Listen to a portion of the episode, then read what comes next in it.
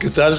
Muy bienvenidos a la segunda parte de la plática que comenzamos en la vez pasada de pensamientos y diálogos con un servidor, con Palemón Camus.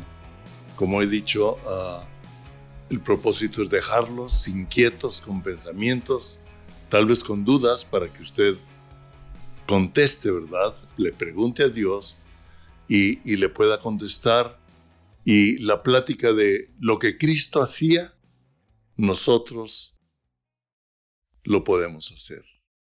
Lo que Cristo hacía, nosotros lo podemos hacer. ¿Lo cree? Al que cree, todo le es posible. Y en la primera plática vemos la obra del Espíritu Santo en relación a la obra de Cristo y un pensamiento un tanto uh, uh, podría llamar fuerte, pero no es tanto realmente, es que Jesucristo y que es básico en la doctrina de Cristo, que nos lo habla en segunda de Juan, uh, que permanezcamos en la doctrina de Cristo. Y una enseñanza básica en cuanto a la doctrina de Cristo es que Él fue Dios hecho hombre, fue engendrado en una virgen, en María, por la obra del Espíritu Santo. Y como el mismo Espíritu Santo es quien forma a Cristo ahora en nosotros cuando nacemos de nuevo, cuando invitamos a Cristo en nuestro corazón, el Espíritu Santo le da vida, nos da la vida de Cristo y comienza a formar a Cristo en nosotros por medio de la transformación en el espíritu de vuestra mente cuando leemos, estudiamos la escritura y no nada más la leemos como periódico o lo leemos como revista, sino que la leemos pidiéndole al Espíritu Santo que nos revele uh, su palabra. Y usted se dará cuenta, y lo más seguro es que ya le ha pasado, es que cuando hay un versículo que el Espíritu Santo le, despierta o lo, le ayuda a entenderlo en el Espíritu, lo relaciona con otros versículos que usted había leído y entonces comienza el aumento del conocimiento de Cristo, comienza o prosigue la transformación, como lo hablé en Filipenses 1.6 y que les dije que es el tema de este libro, Nuestra vida, una obra de arte en proceso que usted puede adquirir en Amazon y uh, poder ver todo el proceso de la obra de arte que Dios vio en usted. Y entonces el Espíritu Santo comienza a darnos vida por medio de la revelación y como él dijo, Pablo dice, yo estoy convencido, ¿verdad?, de que el que comenzó en ustedes la buena obra la perfeccionará hasta el día de Cristo. O sea, desde el día en que usted y yo invitamos a Cristo, recibimos a Cristo, el Espíritu Santo va colaborando con el Padre, va colaborando con Cristo por medio de la palabra, por medio de las acciones, las decisiones que tomamos, etc. Ahí hablo del proceso hasta el día de Jesucristo. Ahora, algo interesante que hizo también el Espíritu Santo es que Jesucristo fue ungido por el Espíritu Santo. O sea, por eso uh, él leyó las escrituras de niño, fue bautizado por Juan el Bautista, recibió el Espíritu Santo y el Espíritu Santo respaldaba con la autoridad del Padre para hablar sus enseñanzas. Por eso Jesús decía, lo que yo hablo no lo digo por mí mismo, sino lo que oigo del Padre, eso es lo que les digo. Y había una autoridad porque hablaba lo que el Padre le decía, no lo que él buscaba, no era para su propia gloria, porque el Evangelio nos dice que los que hablan por, él, por ellos mismos su propia gloria buscan. Pero cuando yo hablo lo que el Padre me habla y el Espíritu Santo me lo afirma, Él respalda con su autoridad para penetrar en el corazón de aquellos que oyen la palabra de Dios. Así es que Cristo fue ungido por el Espíritu Santo. En Hechos capítulo 10, versículo 38, nos afirma cómo Dios ungió con el Espíritu Santo y con poder a Jesús de Nazaret. Y cómo éste anduvo haciendo bienes y sanando a todos los oprimidos por el diablo.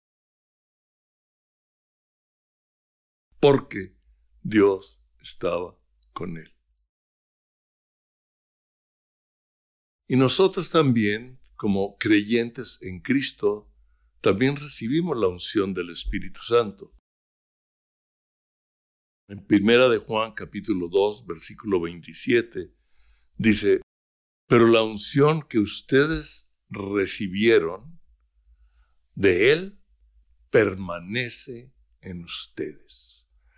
Cristo no se sale y entra, o sea, la unción cuando nosotros recibimos el Espíritu Santo, cuando recibimos a Cristo, no, se va y se viene.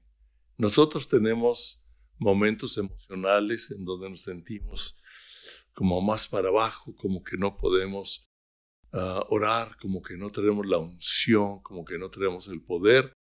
Dice, pero la unción que ustedes recibieron de Él permanece en ustedes y no tienen necesidad de que nadie les enseñe. Yo recuerdo cuando una señorita que era estudiante en Cristo para Naciones al mismo tiempo con nosotros, ella estaba en el, en el ministerio de ir a visitar a los ancianos. Y ella fue, se sentía cansada o, no traía la fe o no, qué sé yo, ¿verdad?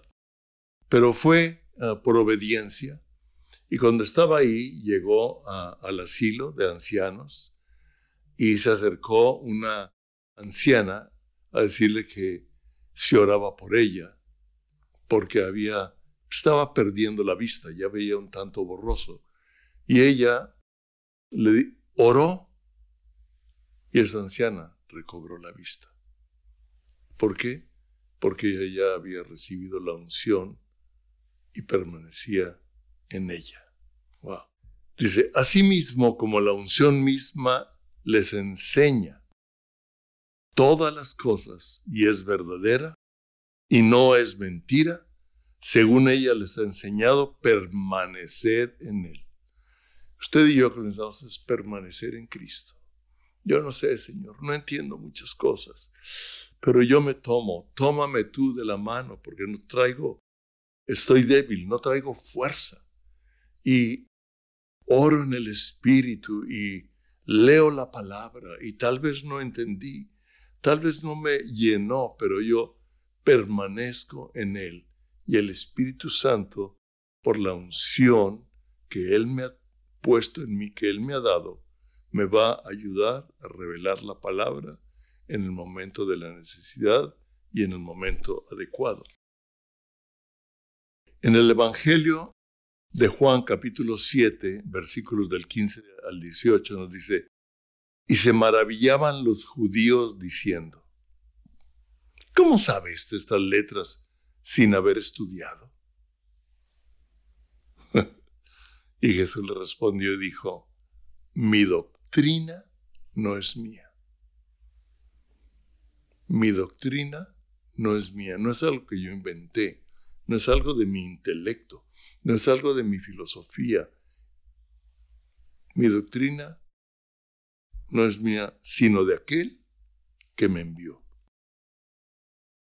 El que quiera hacer la voluntad de Dios, es clave el que quiera realmente hacer la voluntad de Dios, conocerá si la doctrina es de Dios.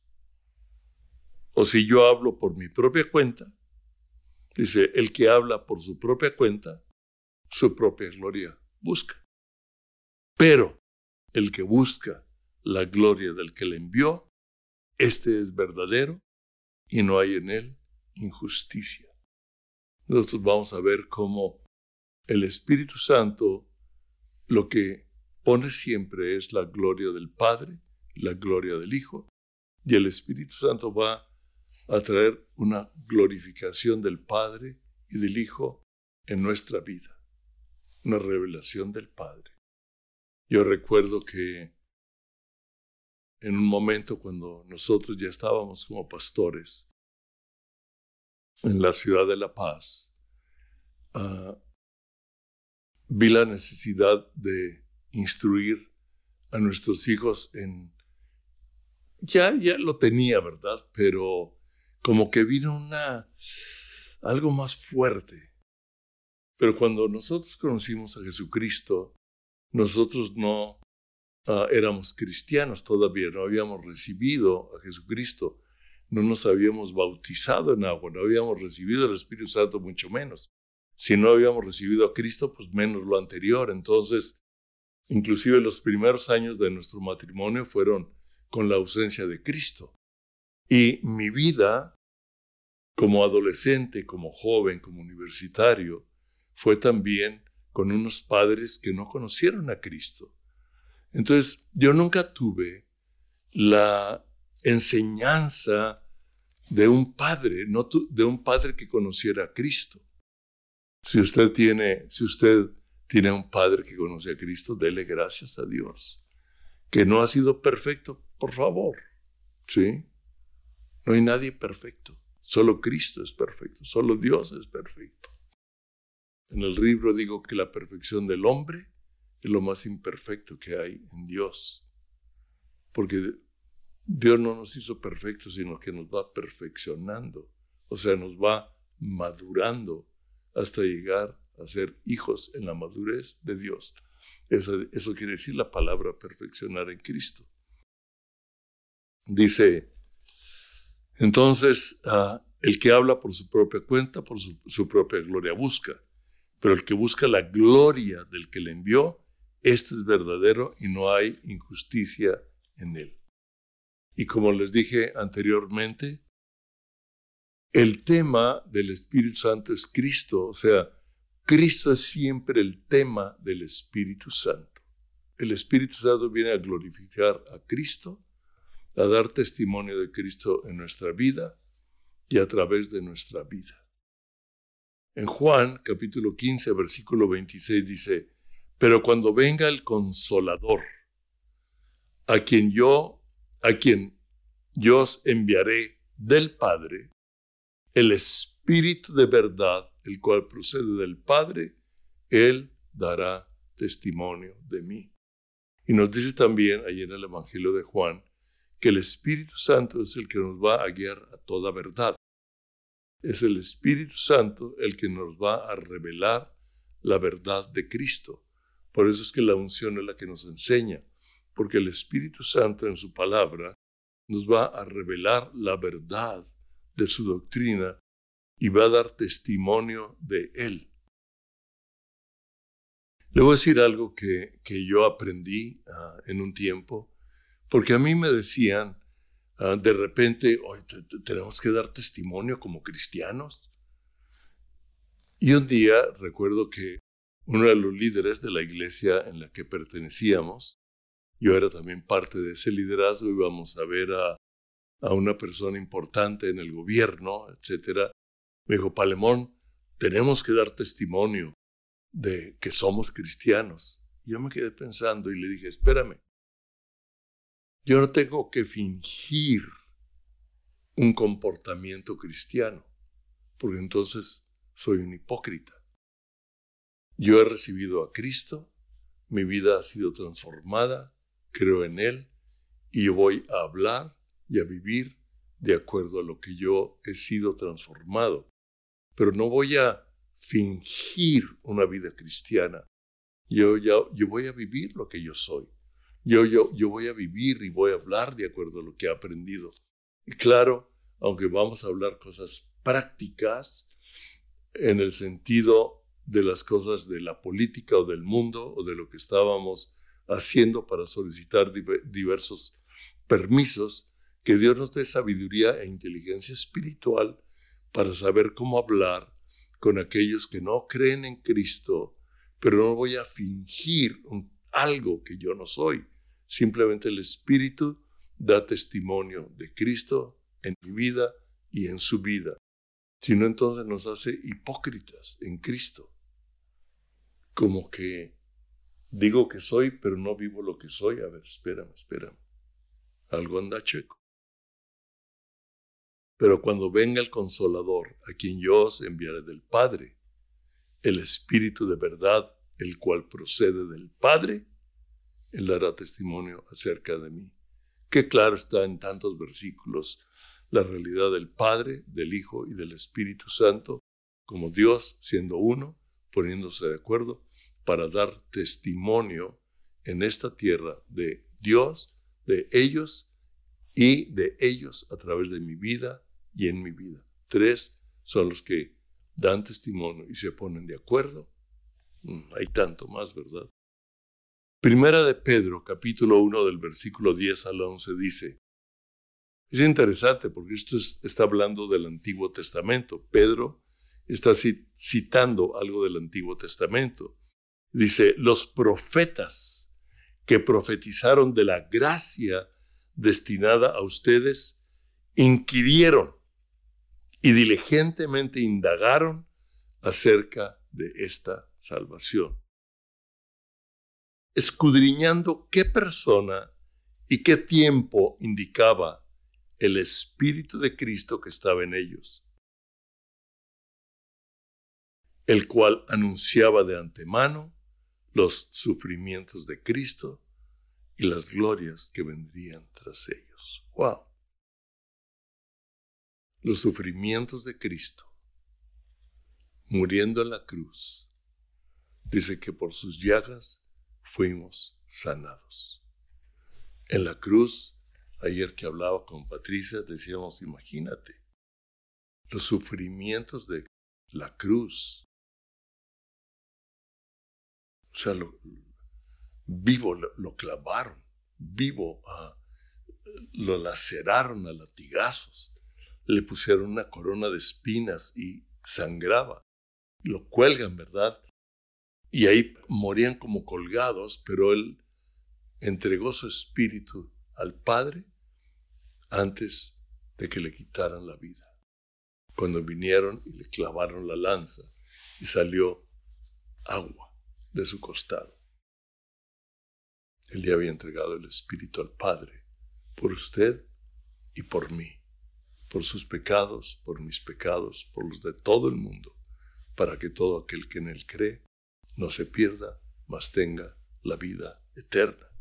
Los sufrimientos y la gracia que vendía sobre nosotros para que con la gracia en nuestra vida y sobre nuestra vida vivamos tantas cosas. Jesucristo recibió la autoridad del Padre con la unción del Espíritu Santo para hacer señales y prodigios. Y echaba fuera demonios, vimos que la unción echaba fuera demonios, sanaba a los oprimidos por el diablo, sanaba enfermos. Y Jesucristo nos deja esto en los evangelios. Mateo capítulo 28, versículo del 18 al 20. Y Jesús se acercó y les habló diciendo, Toda potestad, o sea, toda autoridad me has dada en el cielo y en la tierra. ¿En dónde? En el cielo y en la tierra. A nuestro Padre, a el Padre de los cielos, el Padre Jesucristo, le ha placido darnos el reino y Jesucristo nos ha hecho coherederos de Él para tomar del cielo y traerlo a la tierra.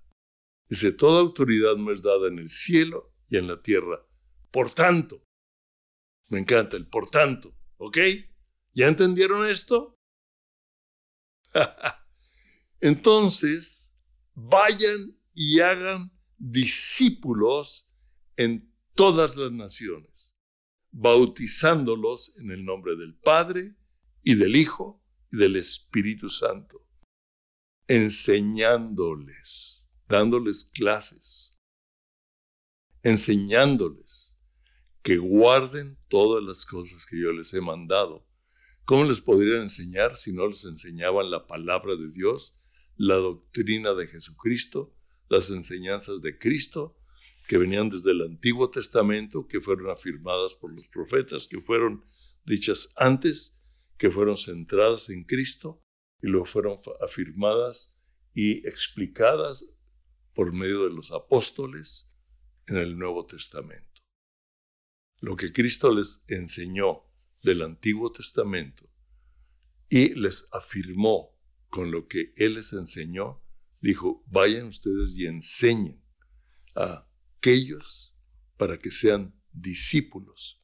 Los bautizan en el nombre del Padre y del Hijo y del Espíritu Santo, enseñándoles que guarden todas las cosas que yo les he mandado. Y aquí yo estoy con ustedes todos los días, todos los días, independientemente de cómo me siento, de cómo estoy, Él está hoy conmigo, hoy está Él con usted, hasta el fin del mundo. Amén. y ahí termina. Me encanta, ahí termina. O sea, lo que me vieron hacer a mí, vayan y háganlo ustedes. Y en el Evangelio de Marcos no lo explica todavía más allá. Dice en el capítulo 16, versículo del 15 al 18, y les dijo, vayan por todo el mundo y prediquen el Evangelio a toda criatura. El Evangelio, o sea, las enseñanzas de Cristo, las buenas nuevas de Jesucristo. He aquí, yo les traigo buenas nuevas. Wow. La unción está sobre mí, decía Jesucristo cuando se paró en una sinagoga. El que creyere y fuere bautizado, será salvo. El que no creyere, será condenado. Y estas señales seguirán a quienes? A los que creen. Estas señales seguirán a los que creen en mi nombre, o sea, en el nombre de Jesús, echarán fuera demonios, hablarán nuevas lenguas. Está tan claro el Evangelio. Tomarán en las manos serpientes y si bebieron cosa mortífera, no les hará daño. Sobre, las, sobre los enfermos pondrán sus manos y sanarán. Esto nos está diciendo Jesucristo, lo que yo hice, ustedes lo pueden hacer. Porque la autoridad que me fue dada a mí por medio de mi Padre y la obra del Espíritu Santo es la misma autoridad que yo les comparto, que yo les doy, y el poder del Espíritu va a, ejecutar o a, respaldar el derecho legal que les da la autoridad. La autoridad es el derecho legal para ejecutar, para hablar, y el poder es el poder que respalda la autoridad para ejecutar aquello que usted y yo hacemos y oramos. En el nombre de Jesús. Padre, gracias por enviar al Consolador. Jesucristo, gracias por haber pedido al Padre que envíe al Consolador a otro como tú. Así lo dices en la palabra, para que nos dé la unción, nos dé el respaldo. Llevemos el Evangelio, llevemos tu palabra, llevemos tu enseñanza, demos testimonio de ti, con palabra, con obra con nuestro comportamiento, por la palabra que tú nos revelas y en la medida que somos transformados por la revelación de tu palabra. Usted y yo podemos hacer lo que Cristo hizo, porque Él nos dejó al Espíritu Santo su palabra para enseñar, vivir, hacer lo que Él hizo. Dios los bendiga En el nombre de Jesús. Amén.